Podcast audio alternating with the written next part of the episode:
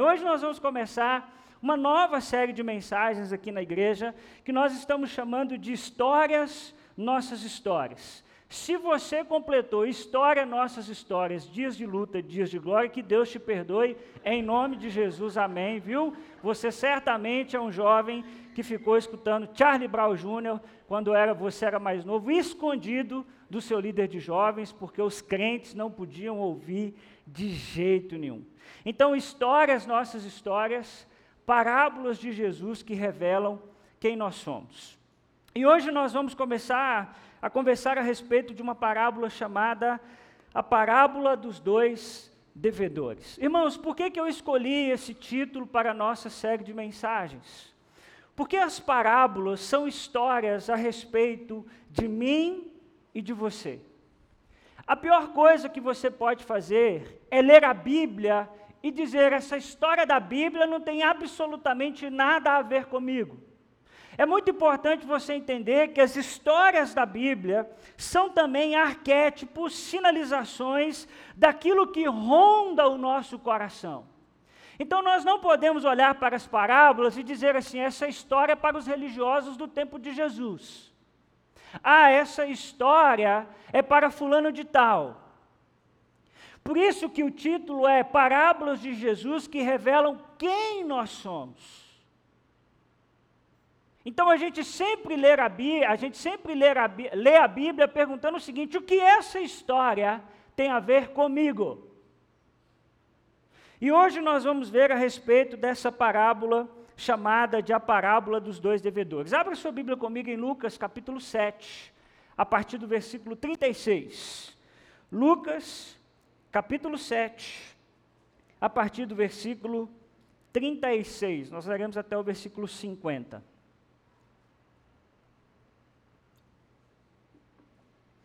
Evangelho segundo Lucas, capítulo 36, a partir do versículo Lucas capítulo 7, a partir do versículo 36 até o versículo 50. Os irmãos encontraram? Amém? Veja, por favor, se não tem alguém aí do seu lado sem Bíblia e compartilhe a palavra do Senhor. Lucas 7, 36. Convidado por um dos fariseus para jantar, Jesus foi à casa dele e reclinou-se à mesa. Ao saber que Jesus estava comendo na casa do fariseu, certa mulher daquela cidade, uma pecadora, trouxe um frasco de alabastro com perfume e se colocou atrás de Jesus a seus pés. Chorando, começou a molhar-lhe os pés com as suas lágrimas. Depois os enxugou com os seus cabelos, beijou-os e os ungiu com perfume. Ao ver isso, o fariseu que o havia convidado disse a si mesmo: se esse homem fosse profeta, saberia quem nele está tocando e que tipo de mulher ela é, uma pecadora. Então lhe disse Jesus: Simão, eu tenho algo a lhe dizer. Dize, mestre, disse ele. Dois homens deviam a certo credor. Um lhe, um lhe devia quinhentos denários e o outro cinquenta. Nenhum dos dois tinha com que lhe pagar. Por isso perdoou a dívida a ambos. Qual deles o amará mais? Simão respondeu: Suponho que aquele a quem foi perdoada a dívida maior. Você julgou bem, disse Jesus. Em seguida, virou-se para a mulher e disse a Simão: Vê essa mulher? Eu entrei em sua casa, mas você não me deu água para lavar os pés. Ela, porém, molhou os meus pés com as suas lágrimas e o enxugou com os seus cabelos. Você não me saudou com um beijo, mas essa mulher, desde que entrei aqui, não parou de beijar os meus pés.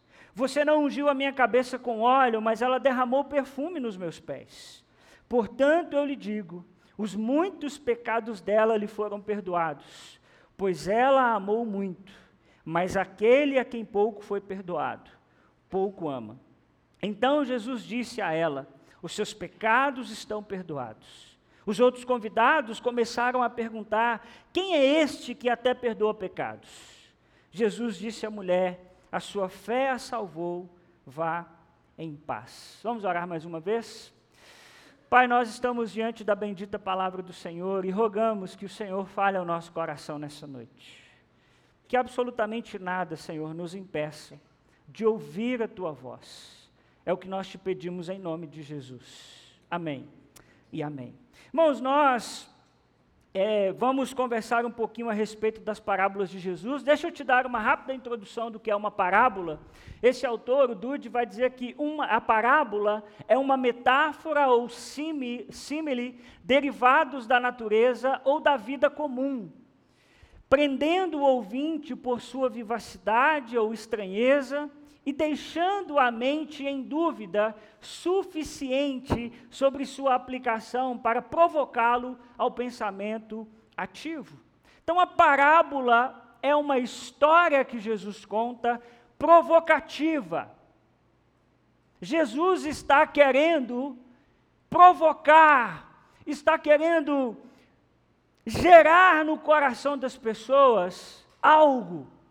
E muitas vezes ele usa uma história que pretende ilustrar atitudes ou princípios. Parábola pode significar muita coisa, incluindo histórias narrativas completas, provérbios, enigmas e muitas outras coisas. E essa, irmãos, é uma história digna de cinema. Você já passou por um dia que deu absolutamente tudo errado na sua vida? Você disse, hoje, você é crente, você nem acredita nisso, mas você disse, hoje eu levantei com o pé errado. Já teve esse dia? Você disse, não, hoje eu fiz alguma coisa que não é possível, não devia ter levantado da cama. De manhã até de noite está tudo errado. Nós vamos perceber que essa história que Jesus ah, está envolvido era para ser desses dias em que deu tudo errado nós vamos perceber ao longo desse sermão que, na verdade, Jesus foi chamado para um jantar, mas que, na verdade, não era bem um jantar. Era uma tentativa de pegá-lo de alguma forma, e à medida que a gente vai conversando, você vai percebendo isso. E a parábola começa com a apresentação dos personagens e do ambiente. Olha que interessante. Convidado por um dos fariseus para jantar, Jesus fez o que, gente? Foi à casa dele e reclinou a sua reclinou-se sua mesa. Aqui a gente vê dois personagens que vão aparecer na história em todo esse enredo. Presta atenção, hein, gente? Isso é muito importante. Quem está aqui? Primeiro é quem? Quem é o personagem que está aí? Fariseu. Não é isso? Que depois nós vamos descobrir que o nome desse fariseu é Simão.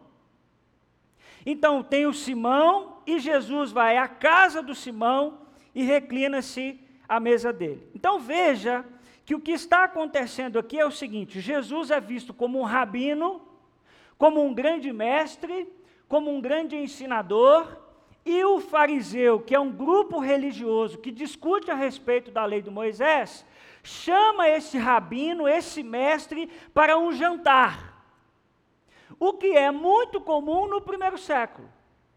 Você chamar um mestre experiente para um jantar, e esse jantar começa a ter assuntos teológicos, bíblicos, dúvidas, discussões a respeito de algum assunto. Por exemplo, a guarda do sábado, o que pode fazer no sábado, o que não pode discussões das mais variadas a respeito da lei. E é interessante a gente perceber que Jesus não é, ele não se oferece para ir à casa desse homem. Como ele faz, por exemplo, com Zaqueu. Lembra da história de Zaqueu? O Zaqueu sobe em cima de uma árvore, porque ele é baixinho, e de repente Jesus olha para ele e diz: Zaqueu, pode descer, porque hoje eu vou na sua casa. Aqui, Jesus é convidado, isso é muito importante. É uma palavra que vai ajudar, vai nos ajudar a entender o que é que está acontecendo. Então presta atenção: um fariseu, um religioso, um estudante da lei de Moisés, convida um mestre, um rabino, para jantar em sua casa. Isso era, irmãos, uma grande honra. Imagina você, dentro de um sistema judaico, você ter a oportunidade de receber em sua casa um mestre da lei, um rabino. Isso é coisa boa ou não é? É um privilégio para, para pouquíssimas pessoas. Então, o rabino nos tempos de Jesus era alguém respeitado, honrado quando chegava aos ambientes. A hospitalidade é algo muito forte dentro da cultura judaica, mas nós vamos ver ao longo dessa história que deliberadamente, muito bem pensado, o Simão não trata bem o rabino que está em sua casa. Ele faz questão de não fazer as honras. Não é que Simão esqueceu as honras a Jesus, ao grande mestre da lei que está na sua casa, é que ele faz questão de não demonstrar as honras ao seu, ao seu convidado. O que é muito curioso, porque eu não sei você, mas eu gosto de receber as pessoas que vão à minha casa bem. Alguém gosta de não ser bem recebido na casa de alguém? Você já passou por essa experiência de ir na casa de alguém e dizer assim: Eu acho que eu não era bem-vindo aqui nessa casa? Quem já passou por essa experiência? Se o parente estiver do lado, abaixa bem assim, devagarzinho, só para eu ver mesmo, bem discretamente. É muito ruim, não é? Porque, poxa, a gente não é obrigado a receber ninguém em casa. Mas se a gente vai receber, a gente deve receber bem, não é? A gente se for possível, monta uma mesa, não é verdade? Põe a melhor xícara. Aliás, você devia parar com isso, viu? A melhor xícara deveria ser para a sua família. Esse negócio da gente guarda os trem bonitos para visita, está por fora. Mas isso é conversa para outro dia. Mas você monta uma mesa, não é isso? Lá na sua casa, talvez, você toma um refrigerantezinho ali mais mais baratinho, mas às vezes quando vai uma visita você compra um melhorzinho. Por quê? Porque nós queremos que as pessoas se sintam bem. Então, por exemplo, quando alguém chegava na casa de outra pessoa, na cultura do primeiro século, era oferecido a ela uma bacia para que ela pudesse lavar os seus pés. Estradas empoeiradas, então a visita chegava com aquele pé todo sujo. Se a pessoa fosse muito, muito rica, ela pedia a um servo para lavar os pés dos seus convidados ou do seu convidado. Mas qualquer pessoa oferecia àquela pessoa que estava recebendo água para lavar os seus pés. E nós vamos ver que isso não acontece com Jesus. Eu só queria que você percebesse nesse primeiro momento que o cenário não é favorável para Jesus. Jesus chega naquele lugar e certamente percebe que alguma coisa não está legal, que de alguma forma ele não é bem-vindo, nós vamos ver que ele não é recebido, ele não tem água para lavar os seus pés. E aí a gente vai percebendo esse cenário. O texto faz questão de dizer e de destacar a atitude de uma das personagens, que é a pecadora.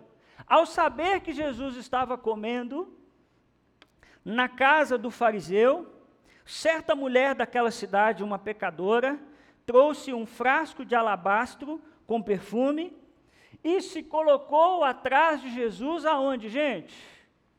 Hã? Aos seus pés, chorando começou a molhar-lhe os pés com suas lágrimas, depois o enxugou com seus cabelos, beijou-os e os ungiu com seu perfume. Olha que interessante, apareceu mais um personagem nessa história. Nós temos fariseu, nós temos Jesus, e aparece agora quem? Hã? Uma mulher. Qual é o nome dessa mulher? Não sabemos. Nós sabemos que ela tem um estigma social. Ela é uma pecadora. É, já pensou você ser conhecido assim, hein? O nome não é informado. E por isso, o, o, boa parte dos teólogos acreditam que essa mulher era uma prostituta ela é taxada como pecadora, e a gente percebe que muita gente no texto conhece essa mulher. Tanto é que depois o Simão diz assim: se Jesus soubesse quem é que está encostando nele, esse cara não é profeta coisa nenhuma. Então a gente percebe que muita gente sabe que aquela mulher, de alguma forma, comete algum tipo de pecado aos olhos daquela sociedade. Interessante, essa mulher não é convidada para o jantar, ela sabe que Jesus está ali, possivelmente ela já teve algum contato com Jesus, ela escutou Jesus em algum lugar, assim como Simão, porque o Simão chama Jesus para jantar em sua casa, ele não ia fazer isso no escuro. Essa mulher sabe que Jesus está lá, deixar a porta aberta, muito comum nos jantares com rabinos daquele tempo, para que algumas pessoas pudessem entrar. E aí é interessante porque no tempo de Jesus as mesas eram mais baixas, e eles então sentavam e colocavam os pés para trás, os pés sujos para trás. E essa mulher, quando ouve que Jesus estava naquele lugar, ela vai atrás de Jesus. Interessante que o texto diz que ela está com um frasco de alabastro, ou seja, um frasco de perfume. Ela deliberadamente pretende ungir os pés de Jesus de Nazaré. De alguma forma, irmãos, ela foi constrangida por Jesus, pela mensagem de Jesus, e ela se coloca aos pés de Jesus, atrás. Então imagine que Jesus está sentado na mesa, e ele coloca os pés para trás, e o texto diz que aquela mulher se coloca atrás, e ela começa a molhar os pés de Jesus com as suas lágrimas. Você já chorou de molhar o travesseiro? Mas sim, você falou assim, hoje eu chorei arrumado. Já passou por essa experiência? Essa experiência dessa pecadora. Ela chora tanto que ela molha os pés de Jesus. E ela não está nem aí, porque o pé na cultura judaica é algo impuro. Por isso, lava-se também os pés. Mas ela molha os pés de Jesus enxuga com os cabelos.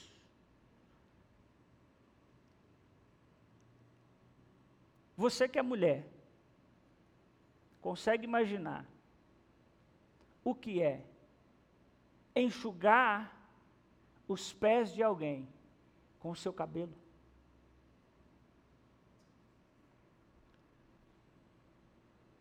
Chora tanto que molha os pés e solta o cabelo. Dentro da cultura judaica, um absurdo mulher soltar cabelo.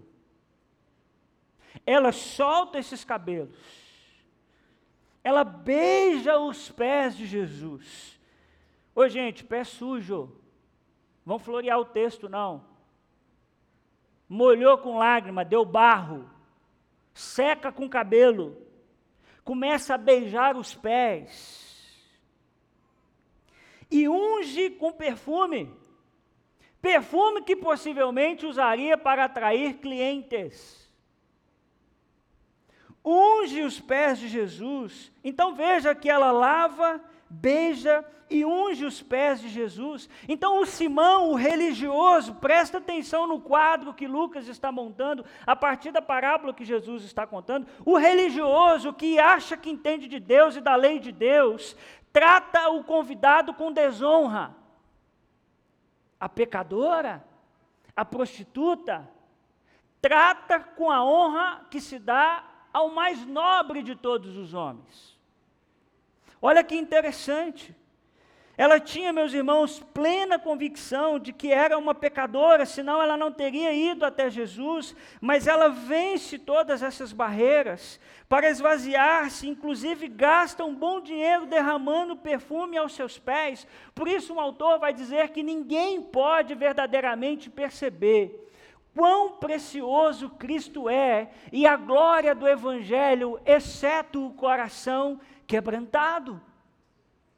Só quando de fato nós quebrantamos o nosso coração, nós começamos a perceber a maravilha que é Jesus e o Evangelho, como aquela mulher. Mas o texto continua nos falando a respeito da atitude do fariseu.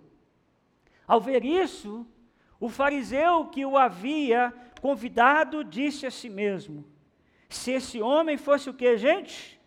Profeta, saberia quem nele está tocando e que tipo de mulher ela é. Ela é uma pecadora. Ô irmãos, qualquer pessoa, fala a verdade, se sentiria muito constrangido ao ver aquela mulher lavando os pés de Jesus com as suas lágrimas. É terrível.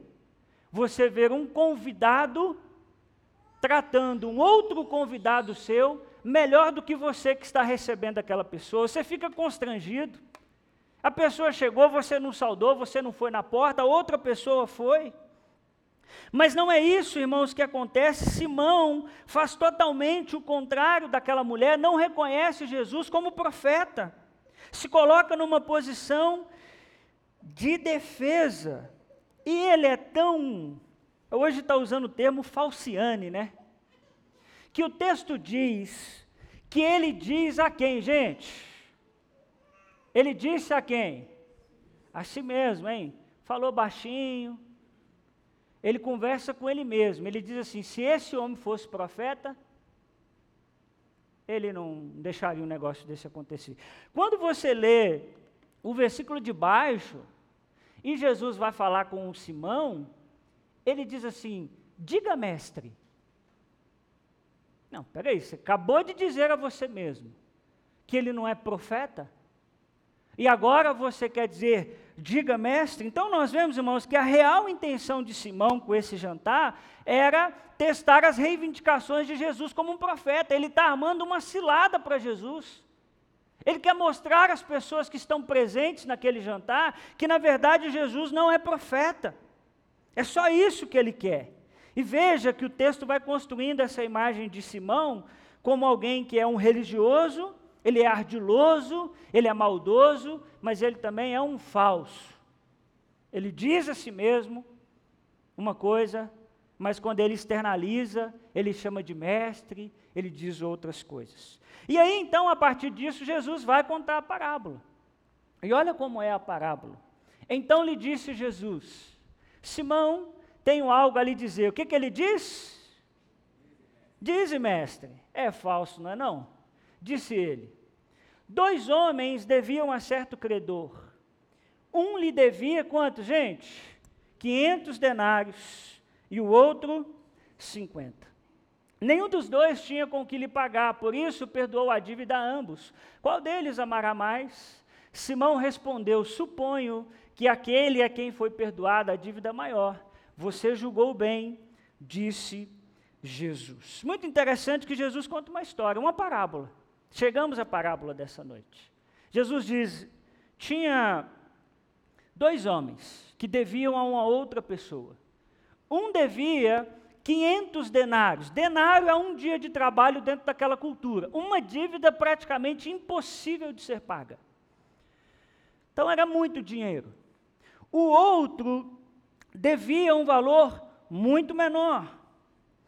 E Jesus diz o seguinte: a dívida dos dois foi perdoada. Quem você acha, Simão, que vai amar mais quem lhe perdoou? E aí ele, de uma maneira muito cínica, e já entendendo onde Jesus queria chegar, não querendo dar muito braço a torcer, diz assim: Eu suponho, estou achando, estou imaginando, que seja aquele que teve a maior dívida perdoada. Sabe, irmãos, que essa parábola é, na verdade, a mensagem do Evangelho. Todos nós contraímos com Deus uma dívida impagável. Todos nós devemos 500 denários, algo que nós absolutamente nunca conseguiremos pagar.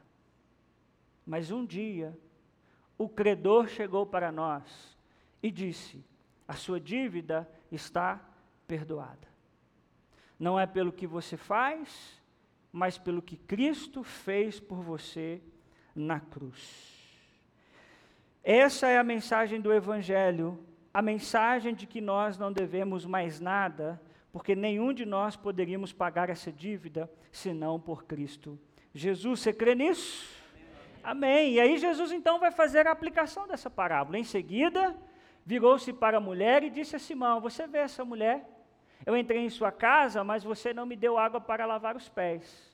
Ela, porém, fez o que, gente? Molhou os meus pés com suas lágrimas e os enxugou com seus cabelos. Você não me saudou com um beijo, mas essa mulher, desde que entrei aqui, não parou de beijar os meus pés. Você não ungiu a minha cabeça com óleo, mas ela derramou perfume aonde? Nos meus pés. Eu peço a sua atenção. para que você perceba o que Jesus está fazendo. Jesus diz algo muito interessante. Jesus pergunta para Simão: Você vê essa mulher? Pergunta. É uma pergunta muito boba, não é não?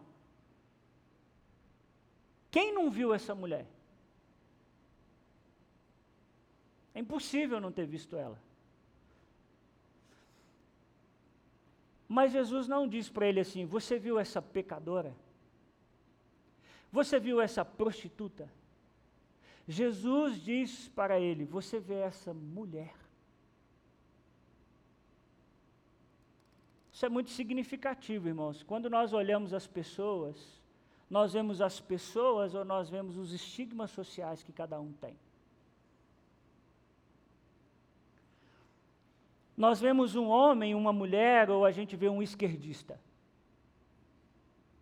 um conservador, um bolsonarista. Nós vemos um homem, uma mulher, ou a gente vê um homossexual. A gente vê um homem, uma mulher, ou a gente vê qualquer outro estigma social. É provocativo a pergunta de Jesus. Você vê esta mulher? Eu não perguntei se você viu a prostituta, eu não perguntei se você viu a pecadora, você viu a mulher, Simão. Você prestou atenção nela. Quando nós olhamos para os outros, o que nós vemos? Um ser humano ou seus erros? Alguém amado por Deus ou seus pecados? Nós vemos a pecadora ou nós vemos a mulher? O problema, meus irmãos, desse fariseu é que ele havia endurecido tanto o seu coração contra os pecadores, que tinha perdido a sua capacidade de se regozijar com o arrependimento de um pecador. Ele estava tão envolvido em sua própria retidão, que ele não podia suportar o fato de que algumas pessoas estavam sendo perdoadas. Essa atitude ainda aparece na igreja. Nós muitas vezes olhamos para alguém que cometeu um pecado, que errou, e que responde com um arrependimento sincero, profundo, e nós muitas vezes nos opomos a esse arrependimento, ficamos com ciúme, desprezamos, queremos misericórdia para nós, mas a lei para os outros. Para os nossos filhos, a graça, para os filhos dos outros, a lei. Para nossa família que errou, a misericórdia de Deus. Para o outro que errou, a disciplina. Nos tornamos iguaizinhos a esse fariseu, incapaz de se regozijar por alguém que se arrepende profundamente. Tem uma coisa que me chama muita atenção também nesse texto. Jesus diz o seguinte: no início do texto fala que Jesus fala a Simão, mas ele olha para a mulher. Vocês perceberam isso aí no texto? Presta atenção.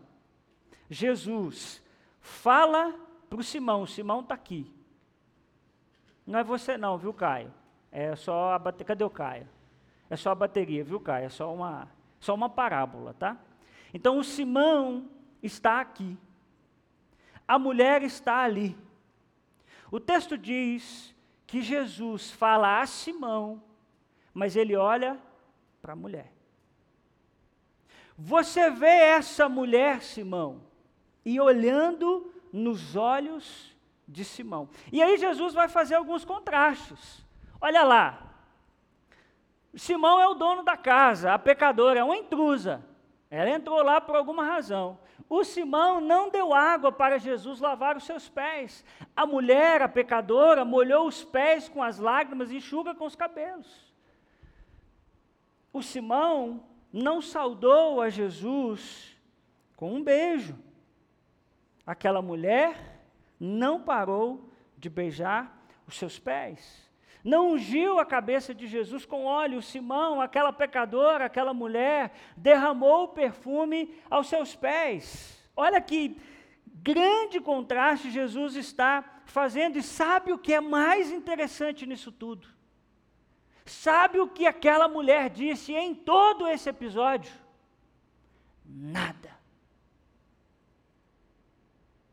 Jesus fala, Simão fala, todo mundo que está no jantar está de burburinho, e esse cara aí diz que é profeta, fica toca, permitindo que essa mulher toque nele, essa mulher é uma prostituta. A mulher só sabe chorar, molhar os pés de Jesus, enxugar com os seus cabelos, beijar os seus pés. Guarda uma coisa no seu coração: o que conta não é o que você fala, o que conta é o que você faz. Aquela mulher não disse nada, mas ela fez. O Simão, bom de lei, bom de religião, mas não faz nada. O que conta, irmãos, na nossa caminhada cristã não é o que a gente fala de Deus, não é o que a gente fala de Jesus, é o que a gente faz. O que você não pode é fazer algo que é diferente do seu discurso.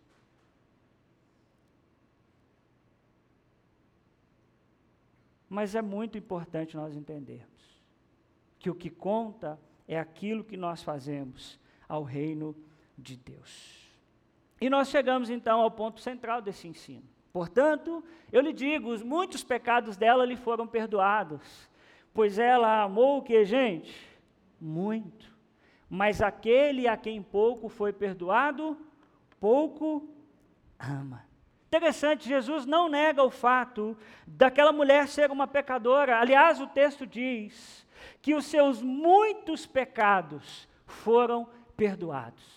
Como se Jesus dissesse para ela: é muito pecado, é muita coisa em sua vida que você precisa ser perdoada, mas ele diz que esse, esses pecados foram perdoados. E a equação de Jesus é muito simples, irmãos. Muitos pecados perdoados é igual há muito amor e pouco perdão, pouco amor. Quando eu li esse texto, eu entrei em crise. Que eu falei? Tem gente que tem muito pecado e tem gente que tem pouco pecado. Mas sabe o que eu descobri quando a gente estuda toda a parábola? Que o que muda é a nossa percepção do pecado.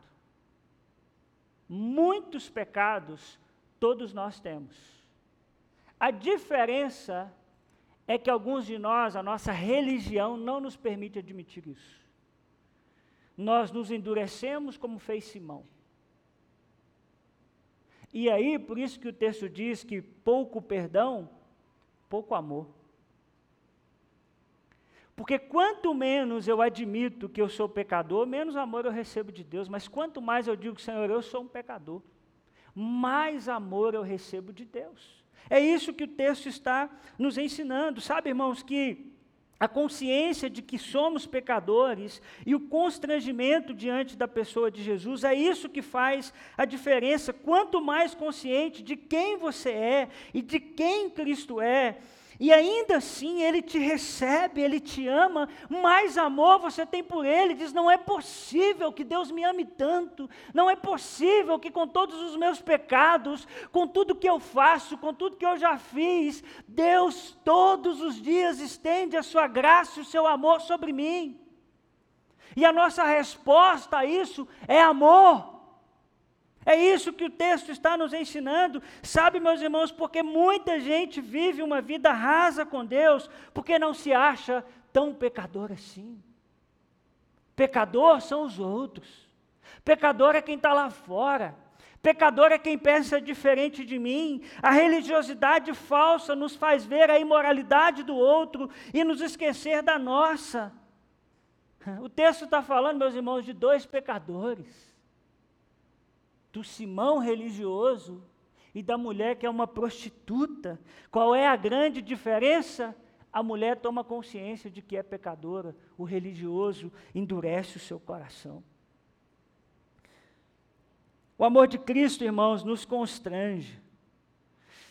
Sabe que eu penso que muitas vezes nos falta a consciência de quem Deus é e de quem nós somos. Quando a gente para para pensar que Deus é santo, eu não sei você, mas eu tremo. Porque eu sou o oposto. Eu sou um pecador. O que eu faço ofende Deus. Isso é assustador. Nos falta a consciência de Isaías, capítulo 6, versículo 5, quando Isaías se depara com Deus de alguma forma, e ele diz: Ai de mim, porque eu sou um homem de lábios impuros. Eu tenho a impressão que muitos de nós, se vivesse a experiência de Isaías, a gente diria: opa, Senhor, é eu mesmo aqui, eu sou bonzão mesmo. Nunca falei nada impuro. O Isaías diz: ai de mim.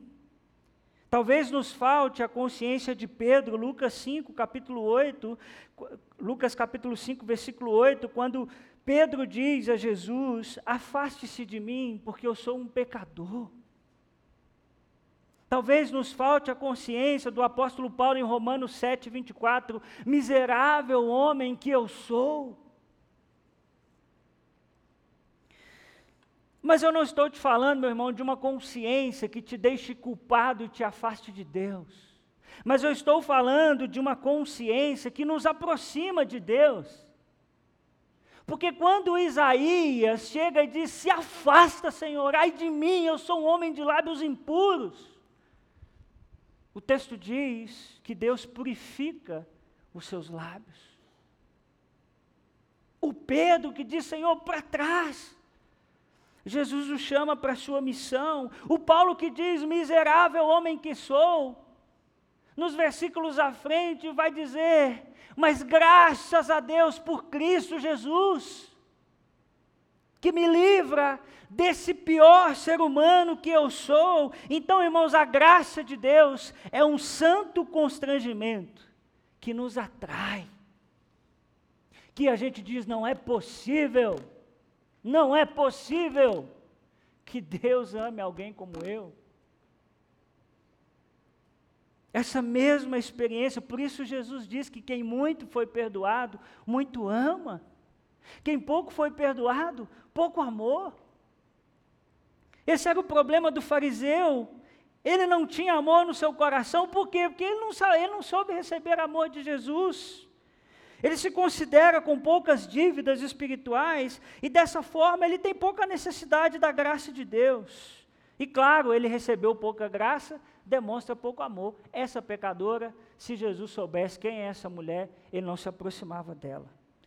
Que extraordinário, irmãos, o cenário mudou. O Jesus que foi convidado para um jantar para ser envergonhado, para todo mundo ver que ele não era profeta coisa nenhuma. De repente a história muda. Entra uma mulher que ninguém esperava. Muda o cenário. E quem passa a vergonha é o Simão. O Simão tem o seu coração exposto. Jesus, que é apresentado no começo como um profeta a ser averiguado, é revelado como um agente pelo qual Deus anuncia o perdão. Olha aí o versículo 48 com o veredito daquela mulher. Então Jesus disse a ela: Os seus pecados estão o que, irmãos? Perdoados. Os outros convidados começaram a perguntar: Quem é este que até perdoa pecados? Jesus disse à mulher: A sua fé te salvou. Vá em paz. Benditas palavras que nós podemos ouvir nessa noite. Os seus pecados estão perdoados, a sua fé te salvou. Vai em paz. Eu oro para que você passe por essa experiência nessa noite. De se derramar aos pés de Jesus e dizer: Jesus, me salva. Me salva. E a Bíblia diz que quando essa mulher faz isso, Jesus olha para ela e diz: Vai em paz, mulher. Vai em paz. Seus pecados estão perdoados. Sabe o que pode te livrar dessa experiência? Sua religiosidade fria e morta. Para você refletir e pensar nessa noite. Será que a sua vida reflete as posturas de Simão ou da pecadora? Por favor, preste muita atenção em mim. Que postura você tem aqui hoje me ouvindo? Será que você não é como Simão? Endurecido na sua religiosidade? Tenho pecado não, pastor? Não mato ninguém, não roubo ninguém, faço nada de mal para ninguém. A verdade da Bíblia Sagrada é que eu e você somos pecadores. Um dia você errou, não é possível.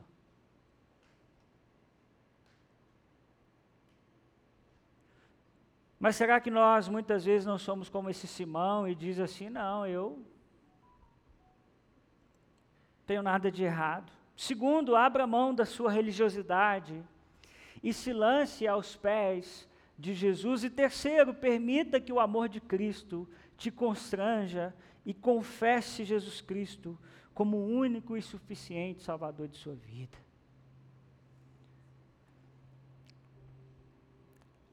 Você que me ouve nessa noite, Cristo deseja te dizer: vá em paz, a sua fé te salvou.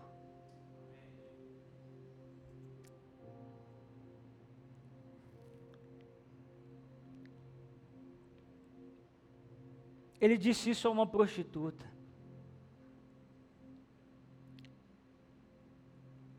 E ele pode dizer isso a você nessa noite. Por isso, vamos terminar nessa noite cantando uma oração.